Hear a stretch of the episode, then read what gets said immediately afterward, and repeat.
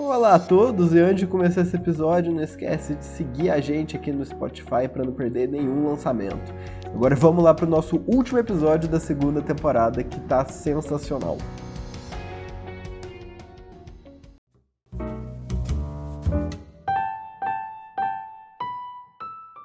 Olá, olá, ouvinte do Psicopauta, bem-vindo a mais um episódio. Esse episódio é um episódio que a gente está ensaiando para fazer faz um tempo, tem um tema que a gente queria muito falar. Hoje a gente vai receber a convidada Luísa Santos para falar sobre psicologia e racialidade. Meu nome é Manuela Chagas. Meu nome é João Augusto. E esse é o Psicopauta. Luísa, muito obrigada por estar aqui com a gente, por ter topado participar e vir trocar uma ideia com a gente. Muito obrigada pelo convite, meus conterrâneos. Temos muitos temas para hoje. Com certeza. É, para começar, você gostaria de falar um pouquinho para a gente sobre a sua trajetória, como você chegou aqui, seus estudos e tudo mais, sua área, enfim, você, como você chegou aqui? Poxa, como cheguei aqui? Eu sou filha de Luiz e Rose, de Franca, a segunda de cinco irmãos. Nascida em Franca, estudada em Uberaba e hoje moradora de Uberlândia. É um caminho comprido que vem me levando é, cada vez mais para o reconhecimento das relações étnico-raciais. Eu estudei a vida toda em escola pública, faculdade pública também, graduação, mestrado, na UFTM, Uberaba. E eu posso dizer com toda tranquilidade que, à medida que eu fui avançando na escolarização, eu fui me apropriando da identidade de ser negra e dos estudos sobre relações étnico-raciais. Né? Passei de ser apenas mais uma criança negra no ensino fundamental da escolinha do bairro para uma das pouquíssimas pessoas na turma do mestrado uma das pouquíssimas pessoas negras na turma do mestrado e nos locais em que eu trabalho hoje. Então, tudo isso foi me atentando, né, foi me ativando essa, essa percepção. Eu entrei na faculdade me declarando parda e eu saí me declarando negra. Eu entendi que essa autodeclaração tem um sentido não só pessoal, mas político. Tem uma diferença dessa nomenclatura que a gente usa da identificação. Quando me mudei para Uberlândia, eu fui super de paraquedas num evento que algumas professoras de uma faculdade particular aqui organizaram, Psicologia e Relações Raciais. E era um evento aberto, falei, nossa, que legal que tem isso aqui, né? Fui de paraquedas mesmo. A mesa era composta só por mulheres negras, uma coisa linda. Nunca tinha ido num evento desse, mas não tinha nenhuma psicóloga na mesa. Aí eu fiquei assim, ué, mas o evento não é de psicologia, organizado por professoras da psicologia para estudantes de psicologia. Cadê o psicólogo ali naquele lugar? E no final do, do evento, né, é, da mesa redonda, abriram para fala, para perguntas, e eu tive que ir lá fazer uma manifestação, falar, gente, isso aqui é assunto da psicologia, cadê? E aí as organizadoras falaram, nós não encontramos procuramos e não encontramos. Eu falei, então, tem, a gente precisa dessa mobilização, a gente precisa estar nesses espaços. Né? Foi meu primeiro, vamos dizer assim, minha primeira aparição com o tema enquanto psicóloga aqui na cidade. E aí fui levando o tema nas, nos lugares que eu circulava, oferecendo minicursos, oferecendo palestras, levando esse debate para a sala de aula. É, comecei um grupo de estudo com outras psicólogas negras aqui da, da cidade, por nossa conta, né? Falamos, vamos estudar? Vamos, vamos estudar, organizamos. E depois veio a comissão de Psicologia e Relações Étnico-Raciais do CRP, aqui na subsede Triângulo. Ela nasceu oficialmente em 2019 e eu estou coordenadora da comissão desde então. Então foi o assim a, a realização de um desejo eu vinha gestando há algum tempo de que tivesse um lugar institucional, oficial, que congregasse, que trouxesse estudantes e psicólogos para falar do tema. Né? Deixou de ser algo avulso, uma pessoa aqui, uma pessoa ali falando, estudando, para ser um conjunto de pessoas que está trabalhando em cima desse tema. Que bacana, Luísa, saber um pouquinho mais da sua trajetória. E para a gente se situar, assim, nosso ouvinte também, você podia falar um pouquinho como que, em que pé que estão os estudos aqui no Brasil? Eu sei que tem, tem várias ramificações, né, coisas diferentes, mas aonde a gente se encontra agora em relação à psicologia e às relações étnico-raciais, é, quais os estudos que estão emergindo, como que está isso agora aqui no Brasil? Eu considero que a gente está num momento fértil para isso. Há uns 5, 6 anos atrás, eu ouvisse algo como: ah, faltam estudos, falta publicação, ah, a gente estuda pouco porque não tem. Eu ia concordar, falar realmente é difícil. Hoje eu recuso radicalmente essa fala. Falar que não tem, eu, eu, eu falo, não, é, é um equívoco. A quantidade de material que eu tenho acesso hoje, eu preciso de cinco encarnações inteiras para dar conta de ler e me apropriar de tudo. E a cada dia tem mais material sendo produzido. O Brasil ainda não tem uma produção expressiva tanto quanto em outros países, mas nós temos uma produção de longo prazo. Na psicologia aqui no Brasil, a primeira publicação é 1945, da Virginia Leone Bicudo, a primeira mulher psicanalista não médica desse país. E é uma mulher negra. Então, se pensar que desde a década de 40 a gente tem publicações sobre, é um caminho interessante. Né? Publicações acadêmicas nesse, nesse sentido.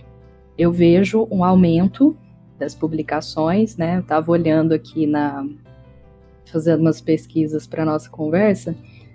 Na PubMed, o termo racism, racismo em inglês, né, desde 2012 tem um aumento muito expressivo de artigos publicados. E a cada ano ele aumenta.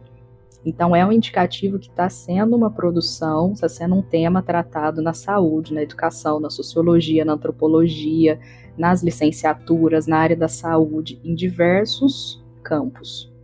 Esse é um campo de estudo interdisciplinar, né? então nós sempre vamos nos deparar com estudos que são interseccionais, mas a psicologia, é, ainda que timidamente, pouco a pouco e devagar tem se apropriado desse tema também.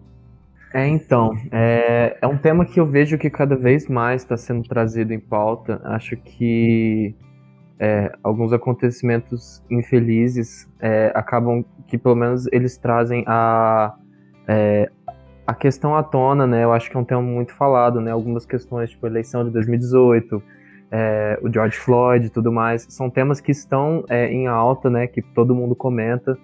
Infelizmente, é, por acontecimentos infelizes, né, como esses, é, mas é, eu vejo que pelo menos é, é um tema que as pessoas estão se atentando mais, coisa que no passado era motivo de, ah, é assunto secundário, coisa que, assim, não importa. Hoje em dia são pautas centrais, tanto na política quanto na sociedade, quanto em várias questões, né?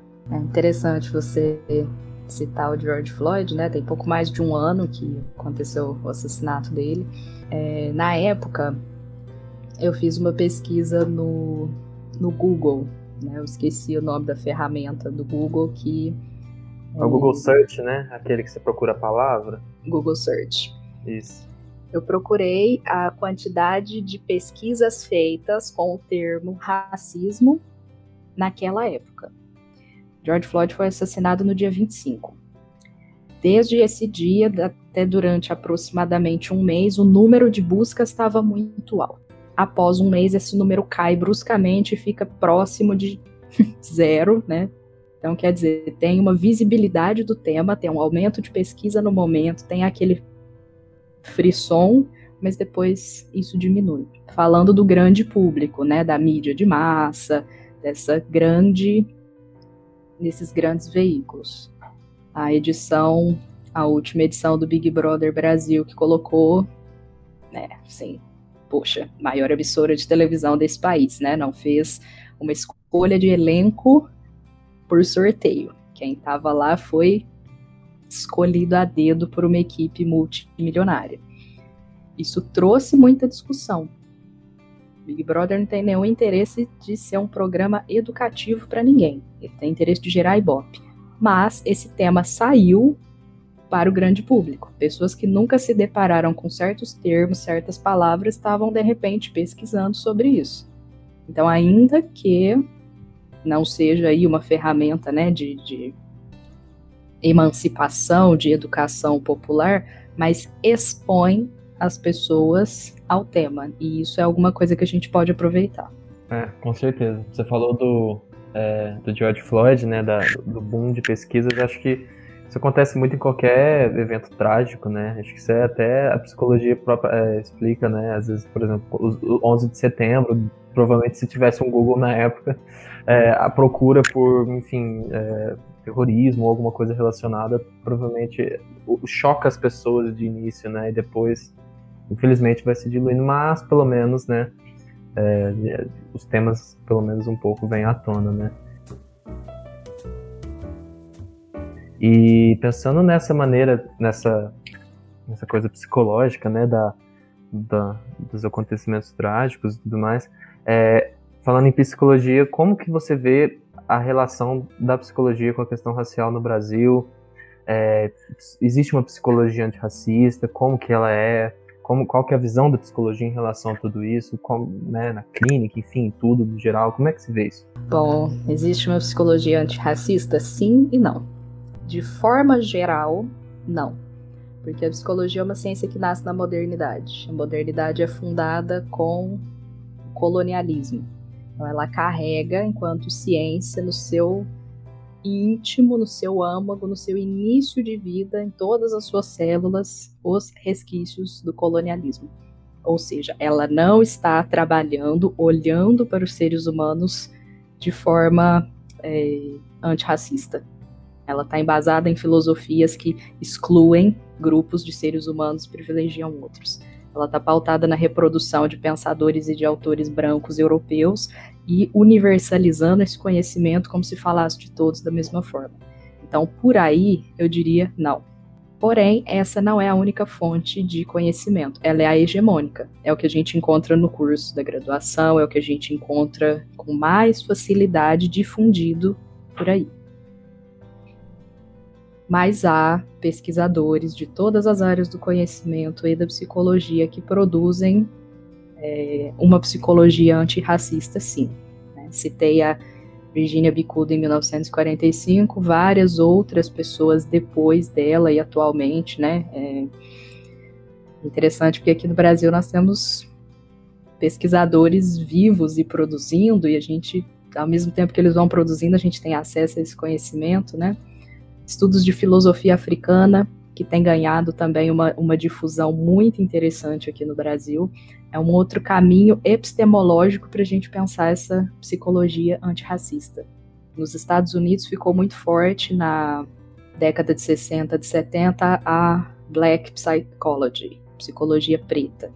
Foram psicólogos negros, lá são chamados afro-americanos, que fazem uma psicologia a partir do pensamento afrocentrado. Ora, se é a branquitude, se é o branco europeu que criou essa divisão de mundo, que criou essa cisão entre as pessoas e que produz sistematicamente um trauma contra negros e indígenas, como é que eu vou usar essa mesma ferramenta de opressão para a cura psicológica? Não existe, não tem como. Né? A, as ferramentas da casa grande não vão desmantelar a própria casa grande.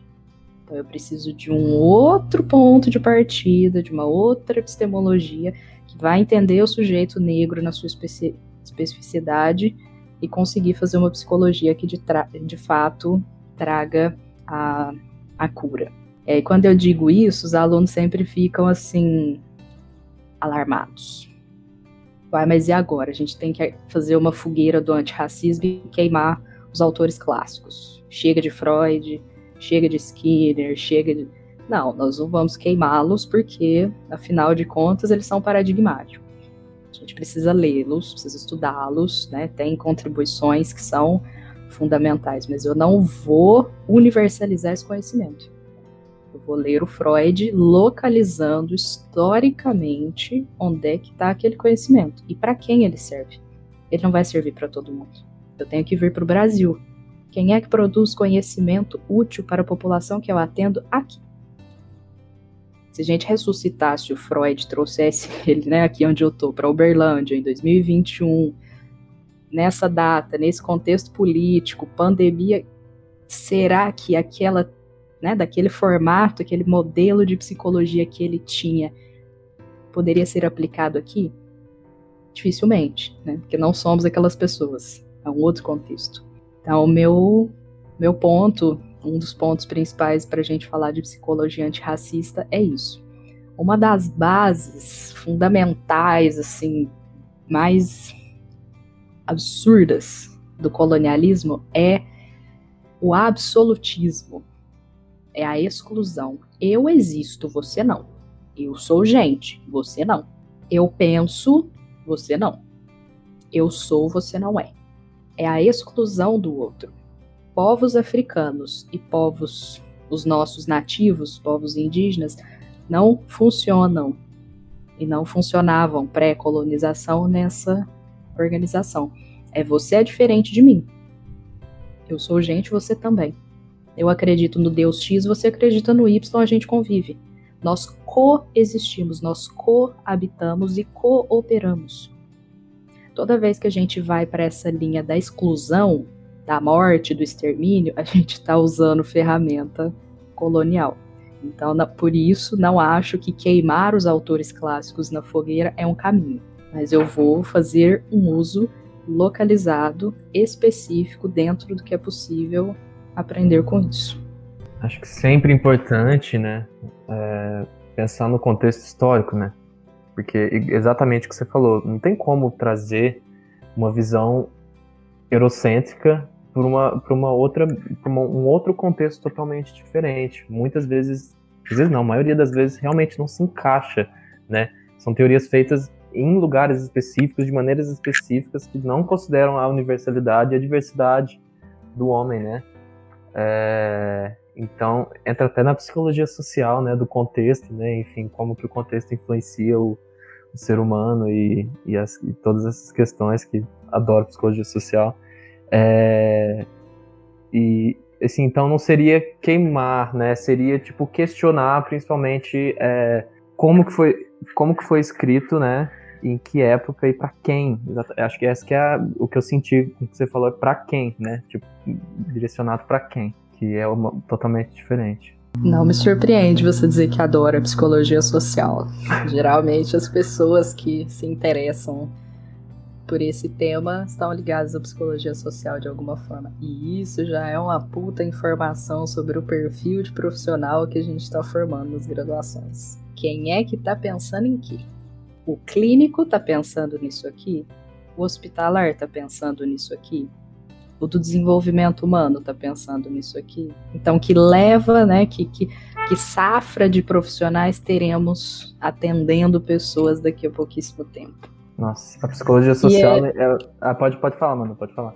Não, não, e é problemático, né? Porque não é só a psicologia social que deve adentrar nessa, nessas questões e procurar e procurar mais a fundo entender isso e pautar e, e trazer outras perspectivas também, né? Porque estamos todos em, em todos os lugares, né? E às vezes é, eu encontro um pouco de dificuldade. Eu gosto muito de psicologia social também, e eu quero também migrar para pesquisa, né? Agora que eu estou fazendo em graduação ainda, nem sei o que vai acontecer da minha vida, mas tentar ver um pouco da clínica, mas tem um pouco de dificuldade de aliar é, essas questões, né?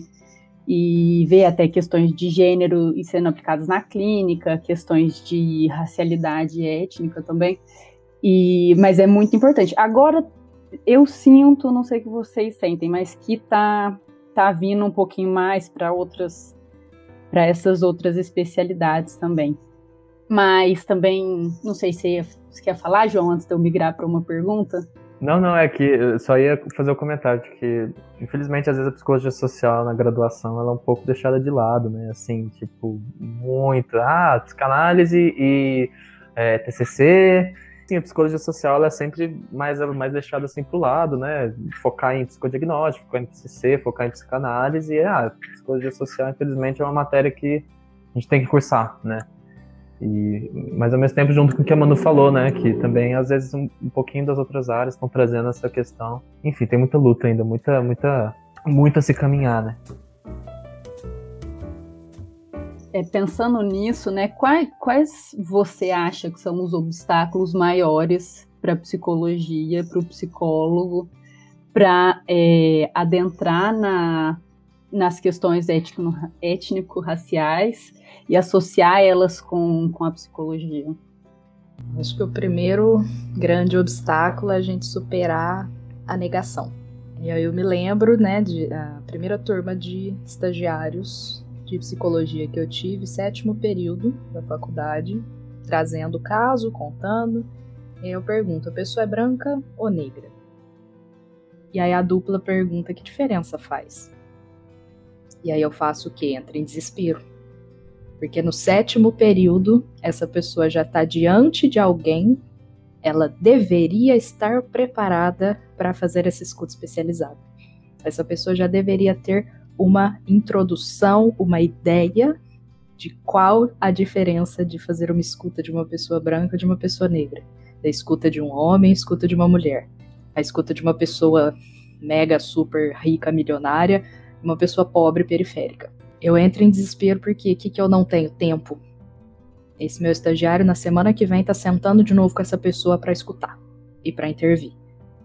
Como é que eu vou reunir um conhecimento de 500 anos de produção científica, passar para ele em uma semana para que ele esteja preparado? Impossível. Então, o primeiro obstáculo para mim é essa negação. Ah, racismo não existe, o racismo é coisa de negro, o racismo é, já foi superada, a abolição da escravatura já aconteceu, bobagem, né? No, no mês de novembro é o mês do, do, do pesadelo dos pesquisadores de relações raciais, porque sempre vem alguém com não precisamos do dia da consciência negra, precisamos do dia da consciência humana. Assim, não, não, não, não é isso. Não vamos por esse caminho. Isso é negação. Não, nós somos todos da raça humana. Não, não somos. Nós somos espécie humana. Espécie. A raça, ela é um construto, ela é um conceito dinâmico, político e social. Ela não é biológica. É um gene do branco, um gene do negro. Não é isso. Ela é um construto social e, portanto, criação dos brancos colonizadores. Porque fica parecendo que as pessoas negras e os indígenas apareceram no mês passado, incomodados. Ah, gente, não tá bom pra gente, não. Isso aqui é racismo. E foram eles que, assim, não, a gente está falando de um processo de mais de 500 anos. Vamos parar de negar a nossa história. Eu costumo dizer que a psicologia parece filha de chocadeira, que ela só tem pai. É o pai da psicanálise, o pai da comportamental, o pai da cognitiva, o pai da fenomenologia, o pai do existencialismo, o pai, o pai, o pai não tem mãe. Todos os pais, homens brancos e não europeus estadunidenses. Que ciência é essa? Cadê as mães? A mãe África, que é o berço, o ventre da humanidade, cadê? A mãe terra Brasil, todo o Brasil é terra indígena. A, a mulher indígena é a mãe do Brasil. Cadê essas vozes? Cadê essas produções? Eu não estou dizendo que elas não existem, mas elas não são levadas à academia e estudadas com o devido valor. Não tem como a gente avançar sem isso, e aí colocamos as pessoas brancas no debate. Às vezes eu recebo convites, né? Ah, você vem fazer uma palestra, um mini curso e tudo, vou, poxa, maior prazer. Quando eu trago a branquitude, o papel do branco, rola um incômodo que o convite ele jamais será feito novamente, né? A pessoa não chama de novo. Ah, mas achei que você ia tratar de racismo. Então, mas o racismo é o quê? Uma relação de poder. Você quer que eu fique aqui explorando o sofrimento dos negros? Você quer que eu faça uma fala explorando o quanto os indígenas estão é, o genocídio que eles estão sofrendo desde sempre. Vamos falar do branco, né? Porque se tem alguém se dando muito mal, tem alguém se dando bem, tem alguém se privilegiando com isso. E quando a gente toca nesse ponto, a conversa muda. A psicologia, né, o Conselho Federal de Psicologia, em 2013, fez um levantamento nacional. 67% dos psicólogos ativos são brancos. Isso reflete também na graduação. Né? A maior parte dos estudantes de psicologia, brancos. Como é que eu vou superar a negação se eu não racializo esses corpos? Se eu não pergunto, e aí? Qual que é seu papel? Como é que você está se vendo? Como é que você se coloca no mundo? Eu vejo que o debate de gênero e sexualidade ele está um pouquinho assim, um tantinho mais avançado, ele está um tantinho mais estabelecido entre os estudantes. Né? Quando chega o momento do estágio, o estudante se preocupa com duas coisas. Primeiro é a idade. Ai, mas eu vou atender aquela pessoa, tem idade para ser minha mãe, tem idade para ser meu pai. Ai, mas e se perguntar quantos anos eu tenho? O que, que eu falo? Ai, mas eu tenho cara de adolescente, como é que eu faço? E a segunda é: eu sou mulher. Será que o homem vai ficar à vontade comigo? Ou eu sou homem? Será que as mulheres vão ficar à vontade comigo? Existe uma percepção de que esse corpo, sem dizer nada, está evocando coisas nessa relação terapêutica. A raça, no entanto, fica invisível.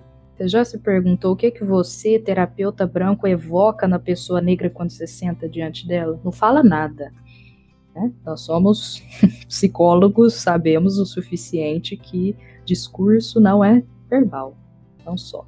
É um olhar, uma levantada de sobrancelha, é uma cruzada de perna, uma postura que já está me comunicando um monte de coisa. Eu atualizo aqui com você no consultório o racismo cotidiano, a violência que eu vivo todo dia. Eu venho para cá para construir um espaço seguro e eu encontro reprodução da violência. É muito fácil olhar né, para o paciente, para a pessoa atendida e dizer que ela está resistente. Ah, ela está resistente. Ah, não se abriu para o vínculo. Ah, não, não, não me deixou abordar, né? Não pegou as minhas intervenções. A gente joga para o outro e não traz para a agenda. Mas e eu? O que será que eu fiz ou deixei de fazer que colaborou com isso? Né? Qual a minha responsabilidade nessa relação terapêutica? Se existe uma psicologia isentona à política, eu não quero ter nada a ver com ela. Porque se você não se posiciona, você está se posicionando a favor da opressão que continua. Você está se posicionando a favor de que o status quo continue como está. Né? Que as violências sistemáticas permaneçam. Se você faz isso, provavelmente você está tendo algum ganho com as coisas do jeito que estão. A clínica é, é para mim, um espaço delicado. Muito delicado. 70% das pessoas que eu tenho no consultório hoje são pessoas negras. E eu não poderia atendê-las do jeito que eu atendo, fazer as conversas, conduzir os assuntos, fazer perguntas se eu não tivesse o estudo que eu tenho sobre isso. Pessoas vêm até mim machucadas. Sim, eu estava em terapia com uma pessoa branca e quando eu falei do que eu sofria no trabalho, do que eu sofria na família, do que eu sofria no relacionamento, que é racismo, ou a terapeuta disse que não é bem assim disse que é vitimismo, disse que eu tô exagerando. Isso é reprodução de violência. Em outros, outros termos, isso é racismo institucional. Temos estudos muito importantes, muito sólidos, muito robustos sobre os efeitos psicológicos do racismo. Né? Tem, é, por exemplo, os que eu tenho trazido para discussão são os mecanismos de defesa do ego das pessoas negras e das pessoas brancas. Eu me lembro de uma situação, eu fui monitora de um, de um mini curso sobre relações raciais e ao final teve uma conversa, uma troca de experiências entre nós. E aí as pessoas negras da sala contando das suas experiências, falando, uma pessoa branca de um, uma beleza padrão, magra, loira, mulher cis, fala de situações que ela sofreu na escola e finaliza a fala dizendo: no final nós todos sofremos, no final a escola é um lugar difícil para todo mundo. E aí ficou aquele incômodo assim, mas não se trata disso. Não se trata disso. Isso é vício em protagonismo. Isso é um mecanismo de defesa do ego branco. Eu preciso estar na, na conversa, no assunto, no centro. Se eu não tiver, tá errado. Eu não sou racista, eu tenho até um amigo negro. Isenção. É como um passe livre. Olha só como eu sou diferentão, desconstruído. Ó, meu amigo negro aqui, que beleza, ó. Né? Não aponte para mim, não me incomode. O desejo de.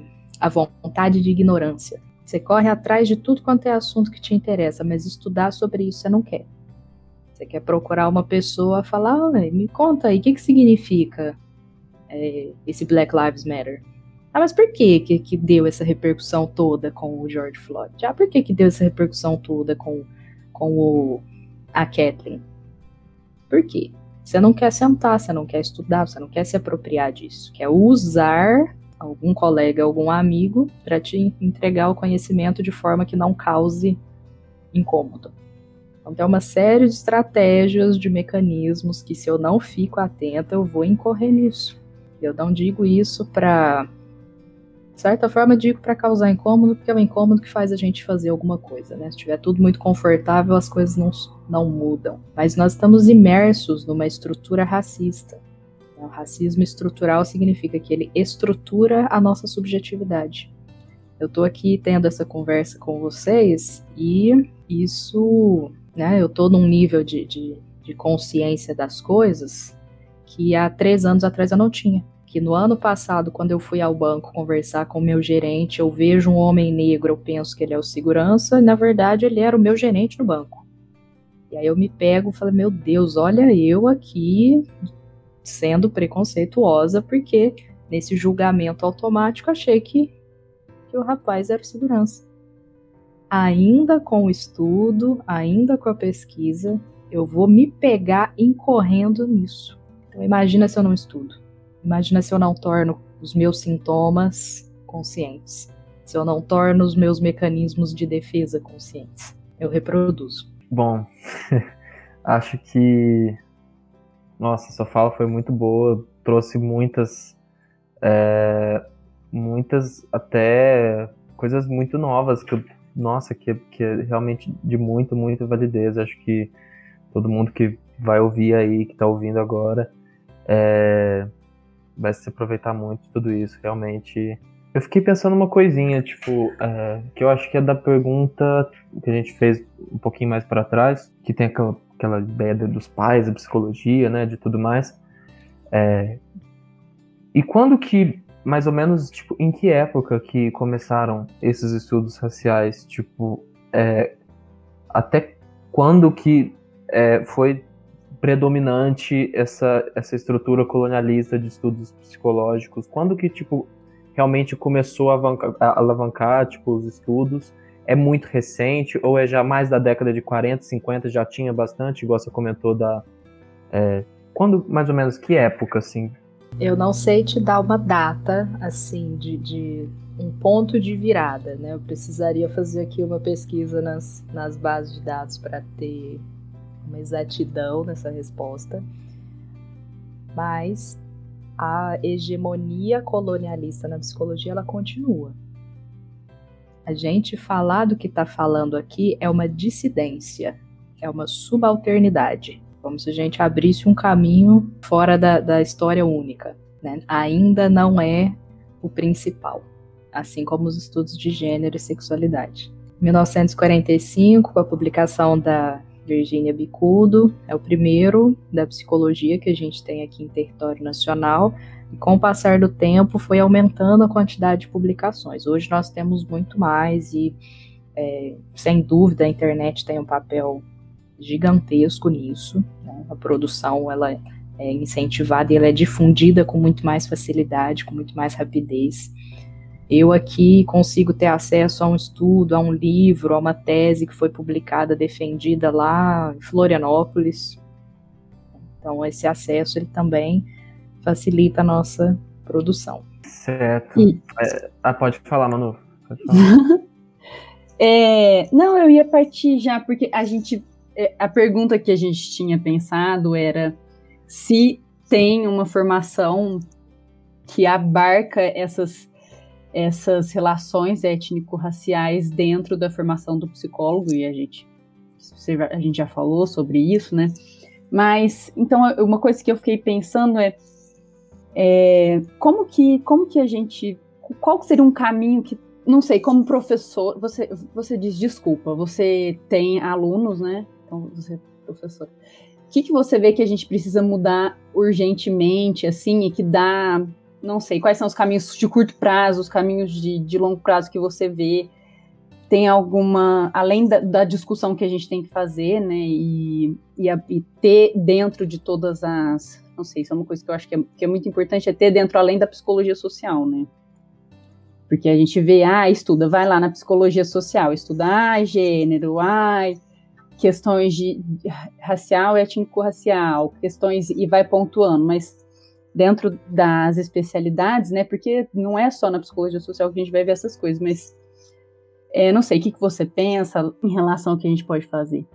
Isso aí toca em muitas das minhas angústias como professora. É, hoje está terminando o meu tempo como professora substituta aqui na UFO.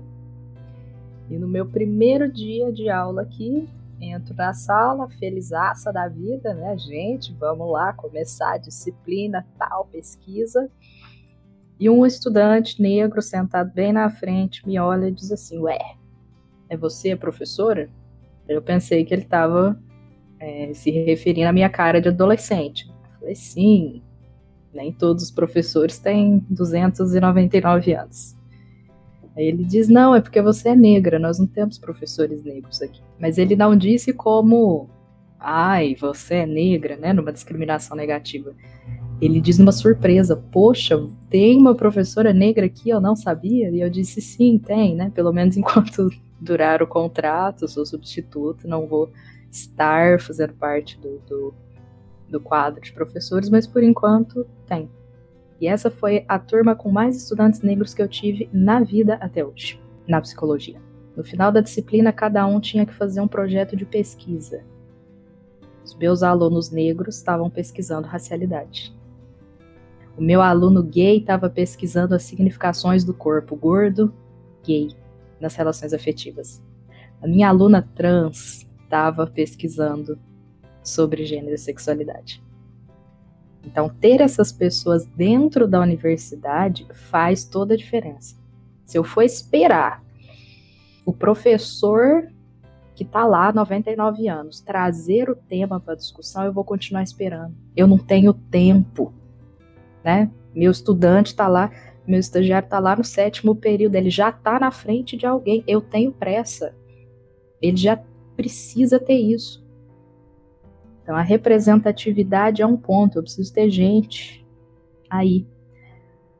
as políticas afirmativas de cotas raciais e sociais estão promovendo uma mudança muito importante nesse sentido, porque essas pessoas subalternas, periféricas, essas vozes que não puderam falar ou foram caladas, né? Que elas falam, elas falam desde sempre, mas foram silenciadas.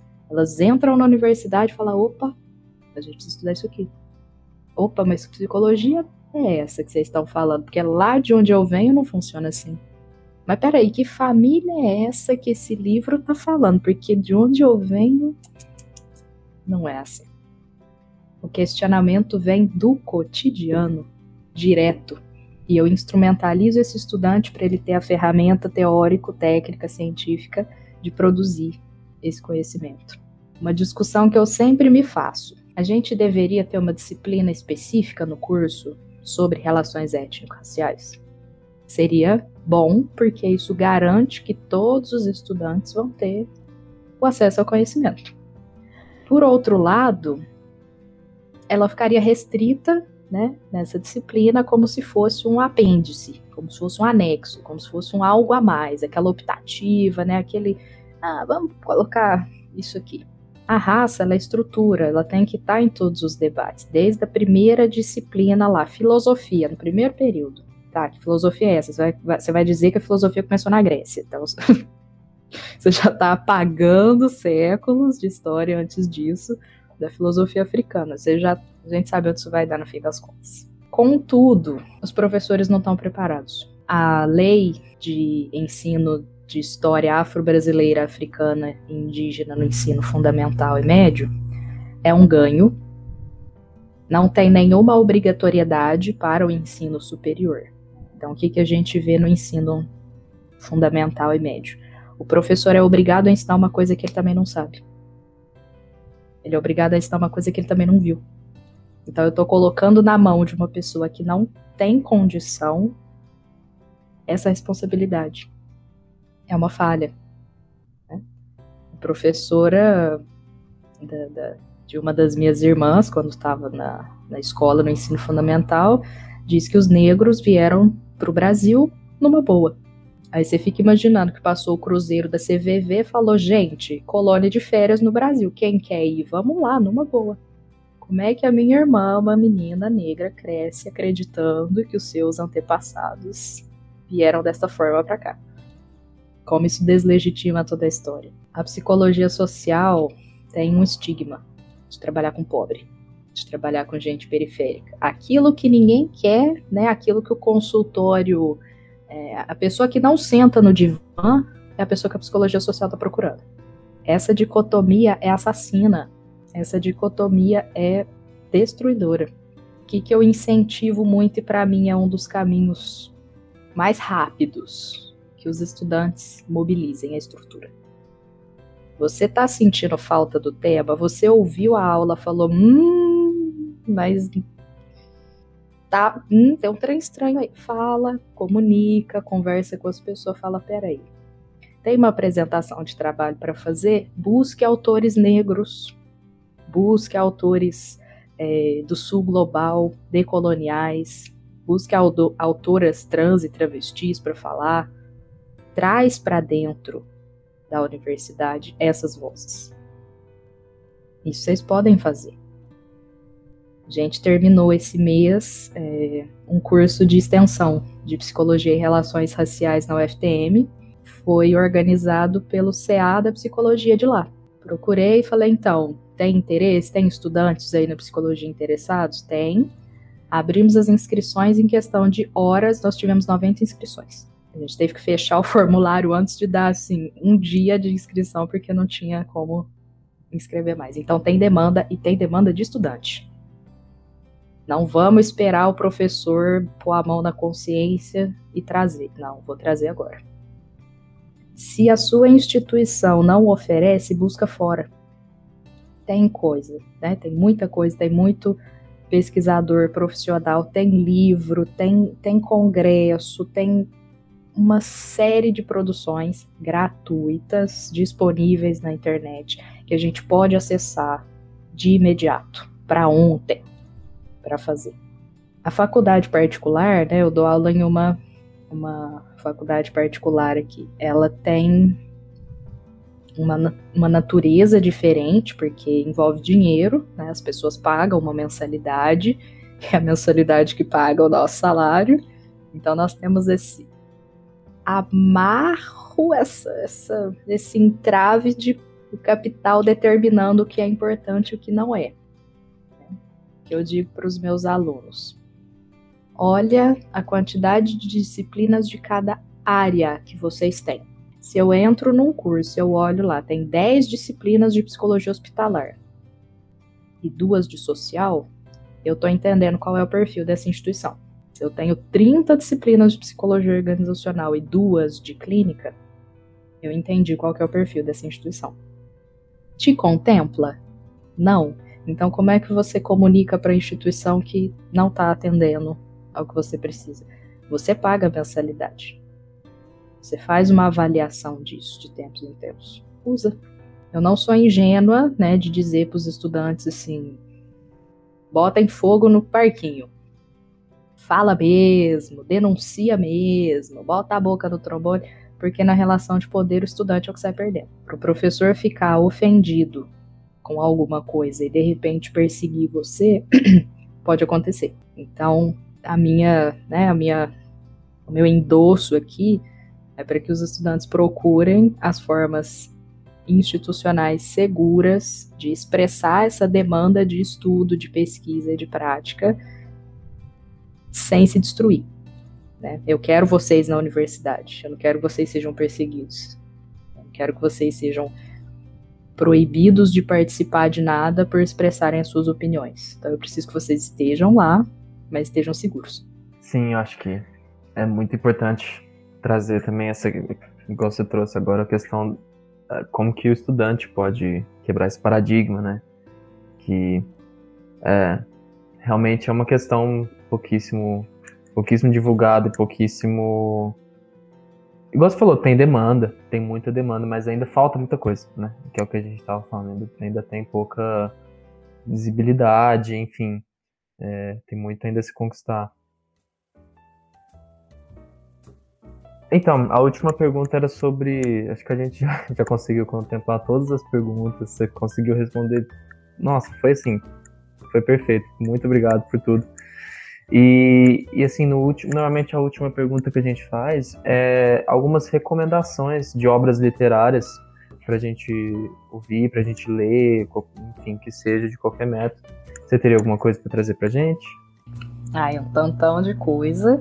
De início, podcast Lado Black, que é uma produção de pessoas negras sobre diversos temas, né? Pessoas negras não falam só de racismo, falam de várias coisas. É um canal incrível, recomendo muito. Literatura Conceição Evaristo, Mulher Negra Brasileira. É uma escrita que ela é visceral. Ela é visceral. Você lê e enxerga quem são aquelas pessoas e consegue se identificar e se conectar com os personagens. É incrível. Gosto demais da escrita dela. Academicamente, né, para estudos, é, a o documento, a cartilha de Psicologia e Relações Sociais do Conselho Federal. No site está disponível gratuito, é só baixar.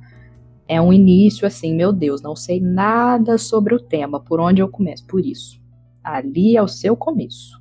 Memórias da Plantação, da Grada Quilomba.